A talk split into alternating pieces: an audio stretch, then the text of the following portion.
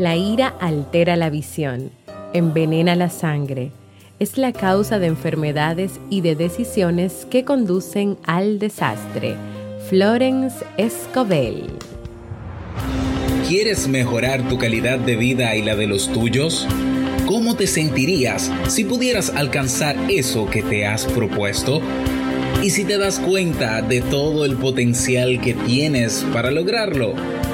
Bienvenida al programa que te ayudará a desarrollar hábitos, establecer mejores relaciones, empoderarte y potenciar tu estado de felicidad personal.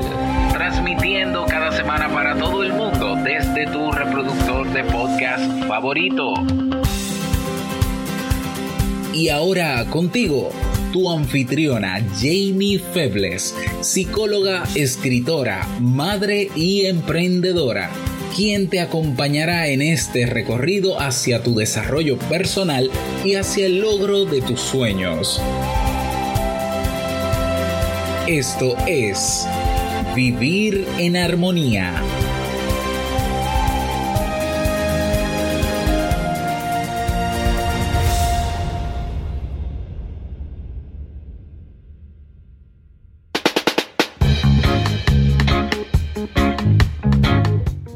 Bienvenidas a la temporada de verano y al episodio 160 de Vivir en Armonía. Mi nombre es Jamie Febles y estoy muy contenta y feliz de poder encontrarme compartiendo contigo en este espacio. En el día de hoy estaremos compartiendo el tema El efecto negativo de la ira, así como el libro para este mes de agosto. Entonces, ¿me acompañas?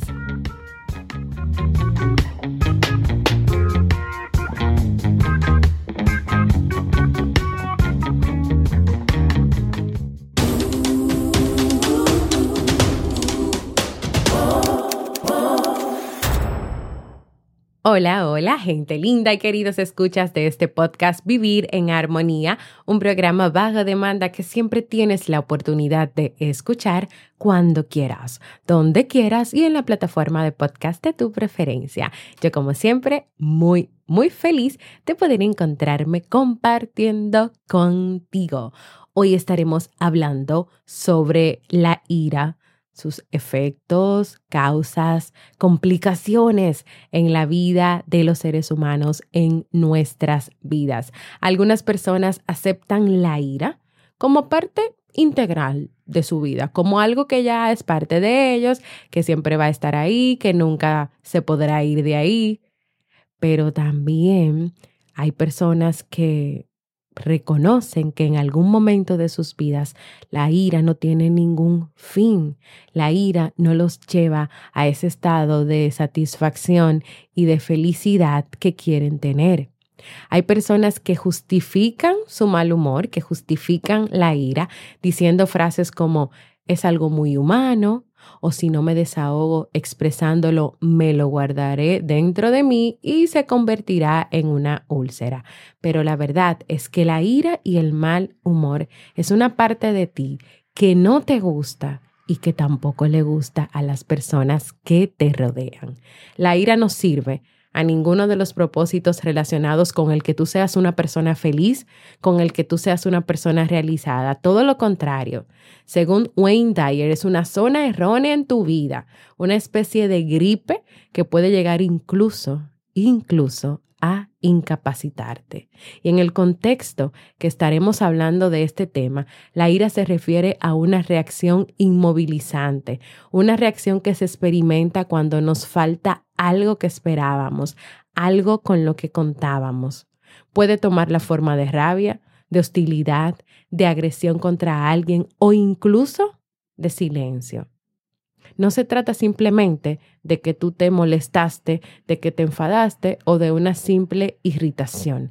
Aquí, la palabra clave con la cual está relacionada la ira es con inmovilidad.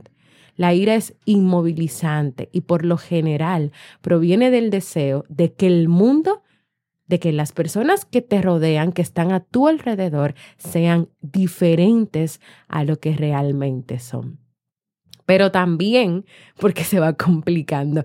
La ira puede ser una elección, un hábito, una reacción aprendida ante la frustración y en consecuencia de la cual te comportas como preferirías no hacerlo. ¿Qué puede producir la ira? Puede producir hipertensión, cansancio, insomnio, palpitaciones, puede acabar incluso con las relaciones afectivas, interfiere con la comunicación, conduce a la culpabilidad, a la depresión. En general, los efectos que puede tener la presencia de la ira constantemente en tu vida van a interferir, a interferir con quien tú eres, van a interferir con tus relaciones, con tus deseos, con tus sueños, con lo que tú quieras lograr. Quizás te choque un poco lo que te estoy diciendo porque tú siempre has escuchado que es más sano expresar la ira que guardarla dentro de ti.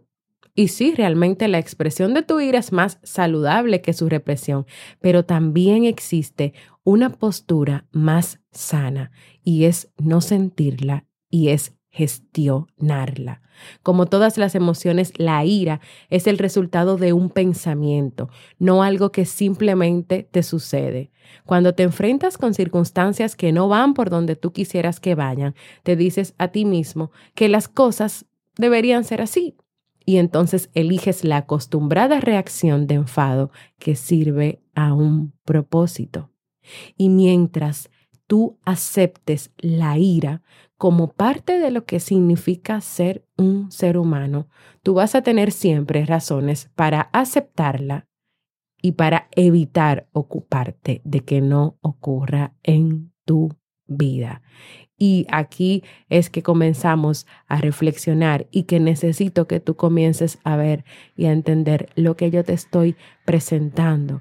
Si tú la aceptas como algo que es parte de ti, algo que tú no puedes cambiar, entonces simple y llanamente ya tú le estás dando el poder de que siempre esté en tu vida y de que siempre aparezca, cuando tú no tienes solamente la opción de sentir ira, tú tienes la opción de no sentirla, tú tienes la opción de gestionarla, tú tienes la opción de aprender a manejar esas frustraciones y esas cosas que ocurren en tu vida que tú no quisieras que ocurrieran de otra manera, de otras maneras.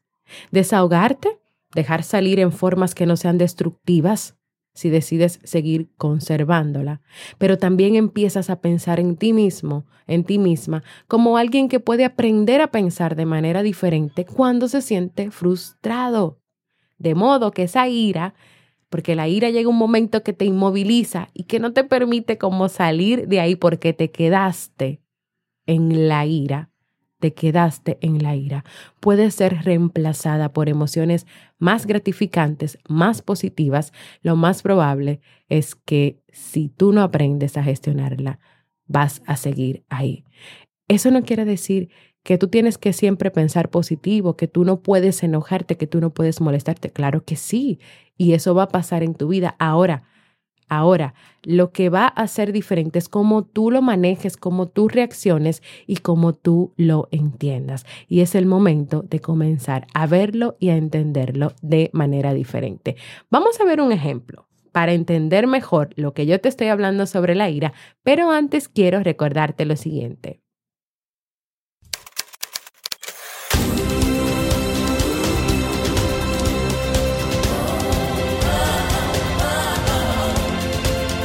Síguenos en las redes sociales, Instagram, Facebook y Twitter como Jamie Febles. Únete a nuestro grupo en Facebook, Comunidad Vivir en Armonía, y no olvides visitarnos en jamiefebles.net. Allá te esperamos.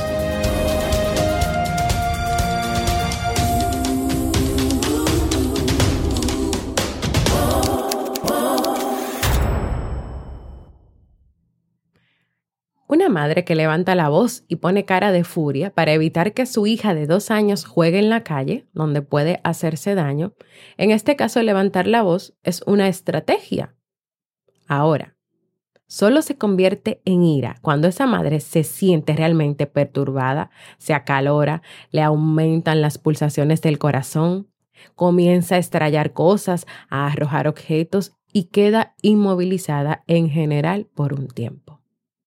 O sea, una cosa es que tú utilices una estrategia de levantar la voz en un momento porque tú no quieres que tu hija vaya a jugar a la calle porque tú sabes que es peligroso y que los niños no juegan en la calle.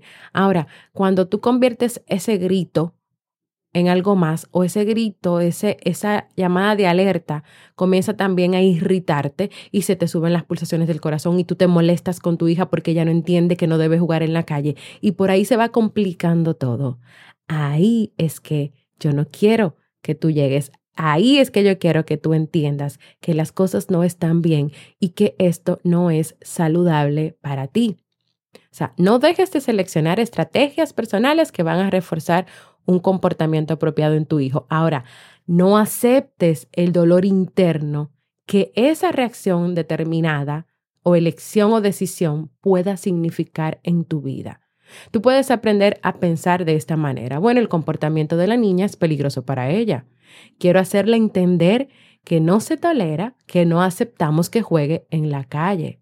Voy a levantar un poco la voz o subir un poco la voz, pero no me enfadaré es diferente a que tú pienses de esta manera, a que tú también te enfades, te molestes y todo lo que viene acompañado con eso. ¿Y por qué? ¿Qué va a pasar con una madre que no controle la ira?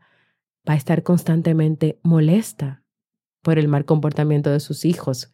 Su vida de madre se va a convertir en una batalla donde lo único que, lo único que ella hará es gritar, y también cuando llegue la noche, ya el momento de acostarse, se va a sentir emocionalmente destrozada, agotada al cabo de un día en el campo de batalla. Seguimos, seguimos, porque es dándote todo el, el preview, todo lo que va antes de entrar en materia, de que por qué hay que comenzar a dejar la ira de lado, a aprender a controlarla, a gestionarla y sobre todo a aprender diferenciar, aprender diferenciar una reacción de un momento con que eso se convierta en otras cosas más. Y luego de este ejemplo, yo quiero que veamos algunas consideraciones importantes sobre la ira en las relaciones con los demás. La ira está presente en cualquier tipo de relación humana, eso es lo primero, e impulsa a la otra persona a seguir actuando como lo ha hecho hasta ahora. Si bien la persona que se provoca o que, o que recibe la ira aparenta estar asustado, esa persona puede aprender y a identificar cómo es que tú te enfadas, qué tiene que hacer para que tú te enfades y de esa manera esa persona puede comenzar a ejercer autoridad sobre ti puede comenzar a manipularte. Pero también cada vez que tú eliges enfadarte debido al comportamiento de otra persona, tú le estás privando su derecho de ser quien esa persona escoge ser. Dentro de ti incluso tú puedes decirte, ¿por qué esta persona no es más parecida a mí? Entonces yo la querría y me gustaría más estar con esta persona. Pero no, Tú quieres que esa persona también haga, lo que tú deseas, lo que tú quieres, se comporte como tú quieres, porque si no, entonces tú te enfadas, tú te molestas o vives airada, llena de ira.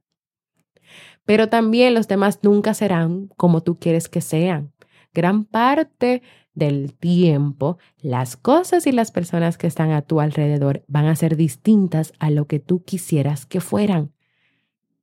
Así es el mundo y tu posibilidad de cambiar eso es nula, es imposible. Entonces muchas veces esa ira, ese enfado, esas palpitaciones, esa molestia, es porque los demás no son como tú deseas que sean, no, te, no se comportan como tú quieres, no hacen lo que tú quieres. Pero tú tienes que entender que las cosas no son así y no funcionan así porque cada persona es diferente. De modo que cuando va pasando todo esto, llega un momento en que tú optas por la ira, por la rabia cuando te enfrentas con alguien o con algo que no te gusta. Optas a la vez por dejarte herir o inmovilizarte. Pero tú no crees que de verdad es una pérdida valiosa de tu tiempo molestarte por cosas que no van a cambiar, molestarte porque tu esposo se comporta de tal manera y tú quieres que él sea igual que tú, que piense igual que tú, que sienta igual que tú. ¿De verdad vas a seguir perdiendo el tiempo que tienes molestándote por ese tipo de cosas o vas a comenzar a verlo de manera diferente y a entenderlo de manera diferente? Yo creo que ese proceso de gestión de la ira, de cambiar la ira por otras cosas, comienza desde ese desde esa aceptación, desde ese reconocimiento de que hay muchas cosas que no saldrán como tú quieres, de que las personas no serán como tú quieres, porque todo el mundo es diferente, todo el mundo es auténtico, todo el mundo tiene deseos, sueños, objetivos y metas diferentes. Entonces también tú tienes la oportunidad de, en vez de escoger la ira, empezar a pensar que los demás son seres humanos igual que tú, que tienen derecho a ser diferente y a hacer cosas diferentes a las que tú quieres y a las que tú deseas. Y ya para ir finalizando, quiero que veamos algunas causas más comunes de la ira. Ya de manera general hemos visto la ira, hemos visto cómo muchas personas la mantienen porque han entendido que es algo que es parte integral de sus vidas y que no pueden quitar de ahí, pero claro que sí, tú puedes hacerlo. Hemos ido viendo cómo cuando tú eliges la ira y vivir desde la ira, tú vas a estar constantemente y todo el tiempo lleno de rabia, enfadado, molesto, pero no solamente sintiendo emociones negativas, sino que también tú vas a experimentar cambios en tu cuerpo, afecciones, enfermedades, palpitaciones. Es esa persona que tal vez te va a decir que le duele el pecho, que le duele el corazón, que tiene taquicardia, porque imagínate lo que pasa con un ser humano que todo el tiempo siente, experimenta y vive desde la ira. ¿Qué causa ira? Bueno, los juegos competitivos. Algunas personas se enfadan con sus compañeros, con sus contrincantes, por no hacer las cosas bien o por infracciones cuando irrespetan las reglas del juego. Y aunque gritar o patalear es más sano que gritarle a los demás, es igualmente una barrera de contención para que tú plenamente disfrutes ese juego junto a tus amigos, compañeros. También está la ira que sienten las personas ante lo que está fuera de lugar. Esa es una frase, no sé si la has escuchado. Eso está fuera de lugar. Muchas personas sienten rabia contra un individuo o suceso que consideran fuera de lugar. Por ejemplo, un conductor de coche en una carretera. Estas son las, eh, estas son las expresiones de ira que más están presentes comenzar a decirle de todo a ese conductor por qué pasó por ahí, por qué no estaba en su carril, etc. Pero sabes qué, a veces este puede ser un tipo de ira muy peligrosa y que incluso cause accidentes.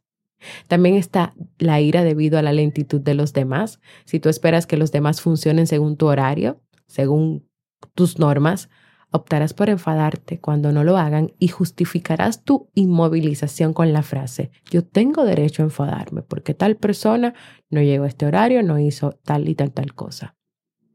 Y así como estas tres que te mencioné, hay muchísimas más causas, pero quiero dejarlo hasta aquí, porque el objetivo de este tema es que tú comiences a hacerte más consciente del papel de la ira en tu vida, del poder que tiene sobre ti, de si tú realmente estás gestionándola, controlándola o la ira tiene hoy el poder en tu vida.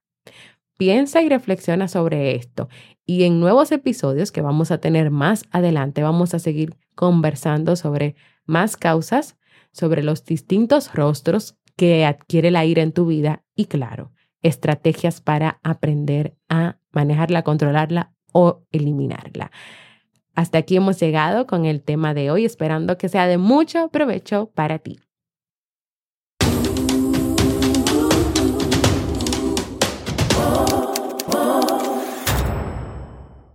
Quiero invitarte a que compartas conmigo cómo te sientes, qué te gustaría lograr en tu vida, si te ha gustado el tema que hemos trabajado en el día de hoy o puedes enviarme un saludito dejándome un mensaje de voz en jamiefebles.net barra mensaje de voz porque para mí es muy importante escucharte. Y ahora vamos a pasar al segmento Un libro para vivir.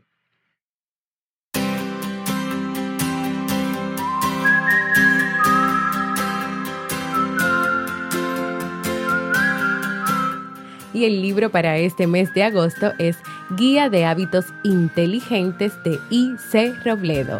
Todos aquellos que, todo aquello que hace una persona para desarrollarse intelectualmente es un hábito inteligente. Es necesario identificar e integrar a la vida cotidiana costumbres que impliquen desafíos para estimular la mente. Los hábitos que tenemos en el día a día forman nuestro carácter y actitud ante las decisiones que tomamos en la familia, en la vida, en las relaciones, en el trabajo. En esta guía, guía de hábitos inteligentes, Ice Robledo descubre las cualidades que se logran con el aprendizaje de hábitos, que ayudan a poner en relieve los resultados orientados a que tú tengas un mejor desempeño personal y profesional. ¿Te animas a descubrir conmigo estos hábitos para desarrollar nuestra mente y tener un mejor desempeño personal y profesional? Pues acompáñame a leer este libro.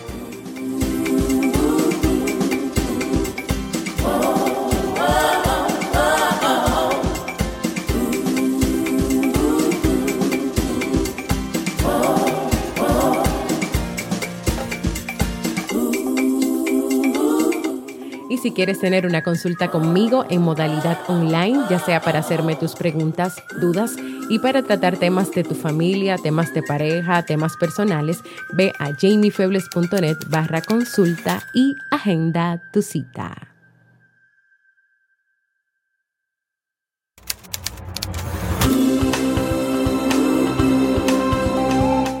Y antes de despedirme, quiero recordarte que tenemos página nueva donde podrás proponer los temas que te gustaría que se trabajen en los próximos episodios de Vivir en Armonía. Así que ve a jamiefebles.net barra proponer. También quiero invitarte a que compartas este y todos los episodios que desees con aquellas personas que tú creas que este contenido pueda aportar armonía a su vida. También quiero invitarte a formar parte de nuestra comunidad exclusiva de Facebook de Vivir en Armonía, donde recibirás cada día motivaciones y donde también le damos seguimiento a los libros que leemos cada mes y sobre todo el libro de este mes de agosto. Y si todavía no lo has hecho, a que te suscribas a cualquier plataforma para podcast como Evox, Apple Podcast y así recibas directamente la notificación de los nuevos episodios y también puedes dejar por ahí tus valoraciones y comentarios positivos. Gracias por escucharme. Para mí ha sido un honor y un placer compartir contigo. Y nos escuchamos el próximo lunes en un nuevo episodio de Vivir en Armonía.